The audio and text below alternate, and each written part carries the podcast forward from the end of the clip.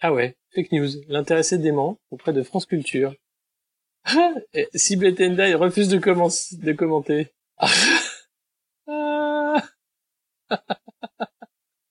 J'adore, il est tellement, mais il sert tellement à rien, c'est génial. c'est un lieu où on croise les gens qui réussissent et les gens qui ne sont rien. Et donc voilà, moi je suis avec les gens, on est heureux et tout va bien. On met un pognon de dingue dans des, dans des minima sociaux, les gens ils sont quand même pauvres. On n'en sort pas. Eh bien c'est ça, on a tout misé sur l'esprit start-up. Je crois qu'on a besoin d'un peu d'égalité, d'un peu de liberté, parce que c'est quoi la devise française? Liberté, égalité, fraternité. Eh ben, banco, voilà. Nous, c'est ça ce qu'on va essayer de faire.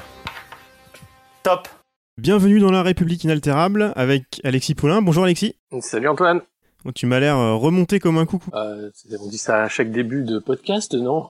C'est la, mécanique suisse? Non, il se passe tellement de choses. Forcément, forcément.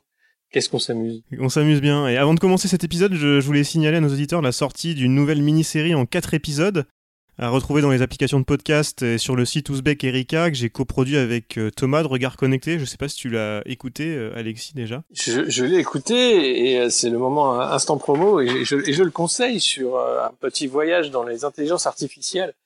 Euh, je, je, je, me rappelle plus le titre, faut que tu me dises. C'est Voyage en terre d'intelligence artificielle. Ah bah voilà, ah bah tu vois, j'avais bon. Thomas rencontrait des chercheurs, des penseurs, des start des institutionnels pour expliquer ce que c'est que l'intelligence artificielle, de quoi elle est capable aujourd'hui et de quoi elle devrait être capable à court, à moyen et à long terme.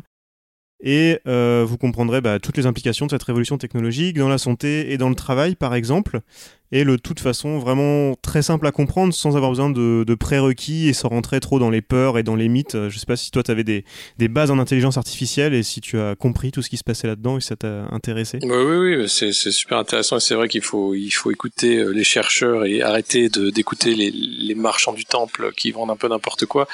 On est loin encore de l'intelligence artificielle, mais on y travaille. Exactement. Voilà, retrouve, je, vous mets toutes les infos en description de cet épisode. On diffuse l'épisode le, jeudi matin, on a attendu, c'est vrai qu'on s'était habitué à publier le mardi. Euh, en fait, on a attendu pour pas être périmé quelques heures après la diffusion, voire même avant la diffusion, tellement tout va très vite. mardi, on a parlé de remaniement ministériel, on, avait déjà la date de mardi, donc on a attendu un petit peu. Euh, et puis vous l'avez sans doute compris, euh, chers auditeurs, on va beaucoup parler d'écologie des liens entre écologie, économie et changements sociétaux, euh, forcément. Et eh ben, l'actualité de la semaine, bien sûr, est l'occasion d'entamer le débat. Et l'annonce de la démission de Hulot la semaine dernière, annoncée en direct sur France Inter, a surpris tout le monde, comme Léa Salamé, qui l'interviewait. Vous êtes sérieux là? Mais aussi Marlène Schiappa, qui était au même moment sur Radio Classique avec Guillaume Durand. Je vais te faire plaisir, Alexis, on va écouter cet extrait, je sais que tu l'as regardé en boucle toute la semaine. Ouais, c'est merveilleux. Euh, vous êtes avec nous, nous sommes tous surpris, enfin surpris. Nous venons de l'apprendre sur France Inter, la démission de Nicolas Hulot. Les chasseurs, euh, je vois que vos yeux tout d'un coup. C'est une plaisanterie Non. Vous croyez que je suis là, on n'est pas dans le fake news? Non, non, sur France Inter, semble-t-il, euh, Nicolas Hulot aura démissionné. On va attendre quelques instants pour en avoir la confirmation. Oui, je veux bien vérifier cette information. Oui, une autre personnalité politique qui a dû être très surprise, c'est l'invité qu'on devait avoir aujourd'hui. Euh, et c'est là normalement que tu devais nous le présenter et on devait l'accueillir. On a eu quelques petits soucis techniques. Les connexions Wi-Fi n'ont pas l'air euh, complètement au point dans toutes les institutions de la République. Il y a des zones noires de la République, mais euh, on l'aura bientôt. Et, pour cause, euh, puisqu'il sortait le jour de l'annonce de la démission de Nicole Hulot, son livre, euh, Les paradoxes de Monsieur Hulot, c'est Jean-Luc Benamias, un écologiste de la première heure, puisqu'il il a été euh, journaliste de La Gueule ouverte, un des premiers mags sur la cause écologiste, et engagé dès 72, avant les partis écologistes, et qu'il a été candidat également à la primaire de la gauche. Euh, tout comme François de Rugy d'ailleurs, euh, qui vient d'être nommé en remplacement de Nicolas Hulot. Donc on en parlera bien entendu avec lui euh, lors du prochain épisode. Euh, et puis surtout, euh, au-delà des, hommes euh, et de leurs fonctions, du rôle de la place et, et finalement de la possibilité de l'écologie en politique, compte tenu qu'il est question d'une révolution écologique maintenant, si on veut éviter le plus 6 degrés et les catastrophes climatiques qui nous sont promis par les rapports de l'ONU et les rapports d'économistes un peu du monde entier, mais qui ne sont jamais suivis des faits. Exactement, nous c'est ce qui nous intéresse dans l'émission, c'est justement d'aller un petit peu plus loin que la politique politicienne, les polémiques et la Paul. Bah aujourd'hui, on va parler un petit peu de Compol quand même, évidemment. Euh, ce remaniement, on va pas parler de François de Rugy et de Nicolas Hulot, parce qu'on en parlera avec Jean-Luc Benamias dans le prochain épisode. Mais quand même, il s'est passé pas mal d'autres choses. Euh, par quoi tu veux commencer? On va ra- rapidement. j'a- J'avais envie d'avoir un peu ton avis, euh, peut-être sur sur la d'abord sur la démission de Laura Flessel. Oui, euh, alors euh, Laura Flessel démissionne pour des raisons personnelles, entre guillemets, qui sont des raisons fiscales surtout, puisqu'il y a quelques dizaines de milliers d'euros euh, qu'il va falloir rendre au fisc, euh, puisqu'elle avait une société de communication et que toutes les déclarations n'ont pas été faites dans l'ordre. Donc voilà, pour éviter une casserole de plus à la Macronie, qui est maintenant, qui en est maintenant à sa 13e casserole à peu près, hein, c'est plus d'une par mois depuis l'an 1, euh, elle a décidé de partir, ce qui empêchera peut-être pas... euh, euh, Richard Ferrand, Monsieur Casserole, d'a- d'a- d'accéder au perchoir alors qu'il est euh, quand même grandement discrédité dans le monde parlementaire euh, français. Euh, mais enfin, voilà, c'est c'est quand même euh, ça sent euh, ça sent le, le- l'enrayement. euh, je sais pas si on dit ça. euh, les coucous sont cassés. Les horloges ont un peu de mal à, tourner. Et, euh, et on voit bien que finalement euh, En Marche euh, compte très peu de, cadres, très peu de gens sur qui compter pour faire le jeu un peu comme ça des chaises musicales. Euh, et ça commence un peu à se voir. Et, la démission de, Nicolas Hulot notamment je pense ça n'a pas rendu les choses faciles en termes de timing puisqu'il avait prévu de partir je pense. Il avait dit qu'il prenait l'été pour partir euh, mais l'avoir annoncé comme ça euh, montre que bah il y a personne en fait, hein, il n'y a pas un banc des remplaçants comme dans une équipe de France normalement constituée, et qu'il faut un peu aller les chercher à droite à gauche. On a vu la danse du ventre, hein, des gens qui voulaient la, la, la place de Nicolas Hulot. Alors en premier, Daniel Cohn-Bendit, champion du monde euh, de c'est moi c'est moi, euh, je veux bien y aller. Et puis là, comme un accord, ils se sont mis d'accord avec le président pour dire que c'était pas vraiment une bonne idée, hein, Dani, que tu prennes cette euh, place-là. Et puis après, d'autres qui ont préféré prendre les devants ou qui ont dit non, pas moi, comme Pascal Canfin et d'autres. Et euh, il se trouve que le candidat retenu, bah, c'est François de Rugy, dont une petite vidéo tourne depuis quelques jours où il annonçait pendant la campagne présidentielle que Macron et l'écologie, ça faisait deux, et qu'il aurait bien du mal à voir comment euh, ce, candidat pourrait se faire une majorité. Euh, voilà, ça fait partie de l'ancien monde de ces gens qui tournent leur veste en fonction du vent aussi rapidement que des que des girouettes atomiques et qui sont prêts à toutes les concessions parce qu'ils préféreront toujours les dorures de la République à la colonne vertébrale de l'engagement. Et moi, j'ai autre chose que j'ai remarqué. Dis- Dis-moi ce que t'en penses. Euh, J'ai l'impression aussi que c'est les, proches qui ont été les plus, euh, j'allais dire les plus hargneux pendant l'affaire Benalla, en tout cas les plus fidèles, qui sont en train de profiter de ce jeu des chaises musicales. Euh, François de Rugy, Ferrand qui pourrait retrouver le perchoir, et en face de lui, Yael Braun-Pivet qui avait qui avait participé à la commission d'enquête de l'Assemblée nationale sur sur Benalla. Qu'est-ce que t'en penses de ça? C'est étrange quand même.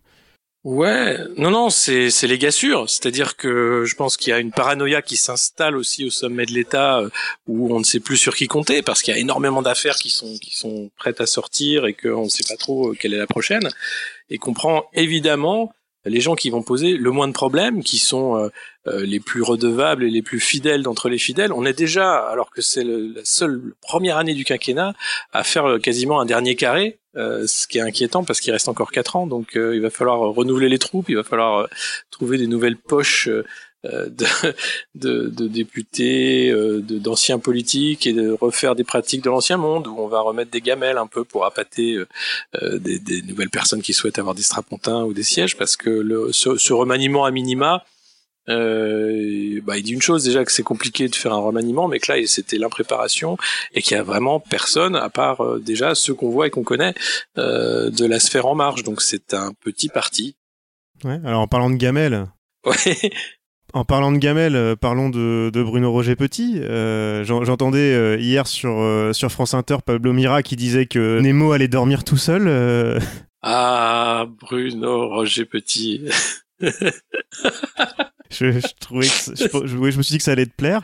Et, et retournement de situation, on a appris quelques heures après qu'en fait ce serait de la fake news, il n'aurait pas démissionné. Qu'est-ce qui se passe euh, à l'Élysée avec Ah, Bruno Roger Petit, Alexis? c'est- Oui, c'est c'est très étrange ce qui se passe à l'Élysée, hein, puisque Sibeth Endai, qui elle aussi à la communication, refuse de commenter.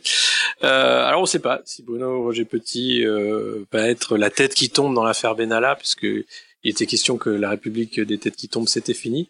Et si c'était la seule qui devait être amenée à tomber, ce serait la preuve que le prisme politique euh, à l'Élysée qui domine, c'est la communication avant tout, et certainement pas euh, les rouages de l'État, parce que c'est quand même dingue qu'une affaire comme celle-là, où on a une commission d'enquête qui a été sabotée, on a un ministre de l'Intérieur euh, qui a menti, on a un préfet qui a menti, euh, on a les services centraux de l'Élysée qui ont fait n'importe quoi, euh, et, et la, la seule personne qui serait sanctionnée serait le porte-parole, qui effectivement euh, a été porte-mensonge en l'occurrence, puisque sa seule sortie dans l'affaire a été catastrophique. Euh, ça en dit long sur euh, la façon dont est organisée euh, la, communication présidentielle et le pouvoir en général, et, euh, ce serait ce serait d'autant plus délectable si c'est une fake news, parce qu'alors là, je vois pas comment on peut faire mieux un porte-parole qui dit non non je reste, et puis on verra dans les jours qui viennent, ça se trouve quand on va diffuser ce podcast, il sera déjà trop tard, et Bruno Roger Petit sera déjà au Venezuela, au consul au consulat de France, ou je ne sais où. Euh, bon, on verra, c'est marrant. Euh, ça fait partie de ces voilà ces petits plaisirs de, du, jeu politique, euh, de la compole. Hein, voilà. Ouais, c'est ça. Bah justement, on va finir en, ce, ce mini-épisode en parlant de Compol avec un épisode inédit des histoires extraordinaires de la République inaltérable.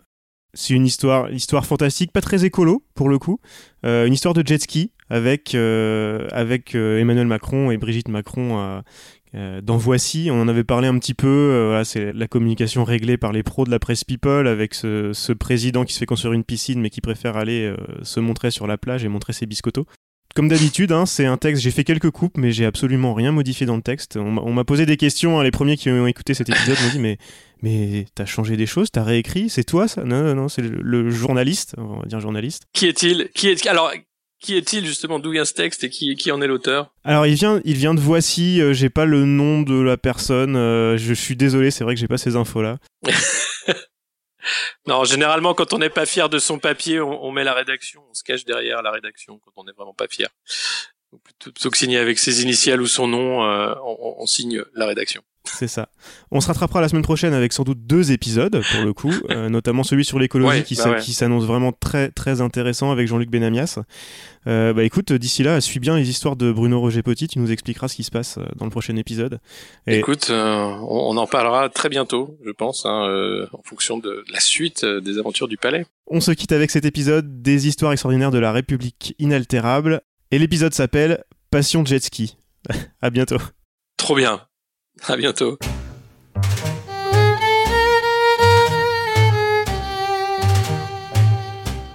Ce tout premier été au fort de Brégançon en famille, il voulait vraiment le réussir. Mission accomplie. Île de Porquerolles dans le Var, samedi 18 juillet. Emmanuel Macron, Brigitte, sa famille, ses petits-enfants et plusieurs gardes du corps viennent d'arriver en bateau dans un endroit plus difficilement accessible par la terre. Le soleil tape fort, l'eau est transparente, le président est détendu. Bronzé et même musclé, il se montre attentif à tous, s'enthousiasme pour tout. Quand les jet skis sont mis à l'eau, il est le premier à sauter dessus, aussi excité que les enfants. Du jamais vu. Tiffany Ozière, 34 ans, la Benjamine de Brigitte, s'amuse de le voir s'éclater avec sa fille Élise et son fils Aurel. Emmanuel, 40 ans, est comme un jeune chien fou. Il plonge, il s'ébroue, il s'éclate. Enfin.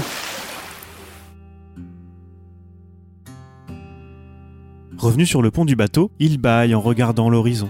Pour la première fois depuis son arrivée au fort de Brégançon, le 3 août, il se sent détendu. Même à l'Élysée, avant ses vacances, il se racontait dans les couloirs qu'il montrait des premiers signes de fatigue. Il faut dire qu'en termes de pression, il a eu son compte.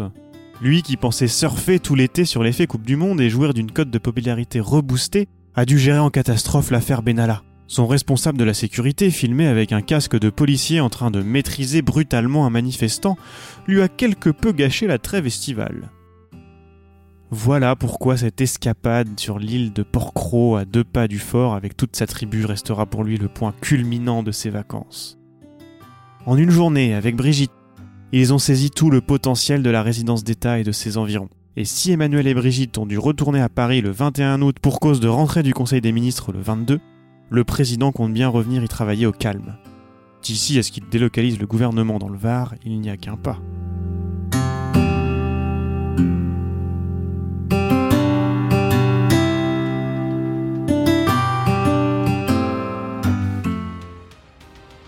C'était La République inaltérable avec Alexis Poulain, une balado-diffusion du monde moderne sur une idée presque originale d'Antoine Gouritin. Retrouvez les épisodes précédents dans votre application de podcast favorite, sur Spotify et sur lemondemoderne.media. Suivez Alexis sur Twitter, poulain2012, et rendez-vous la semaine prochaine pour un nouvel épisode.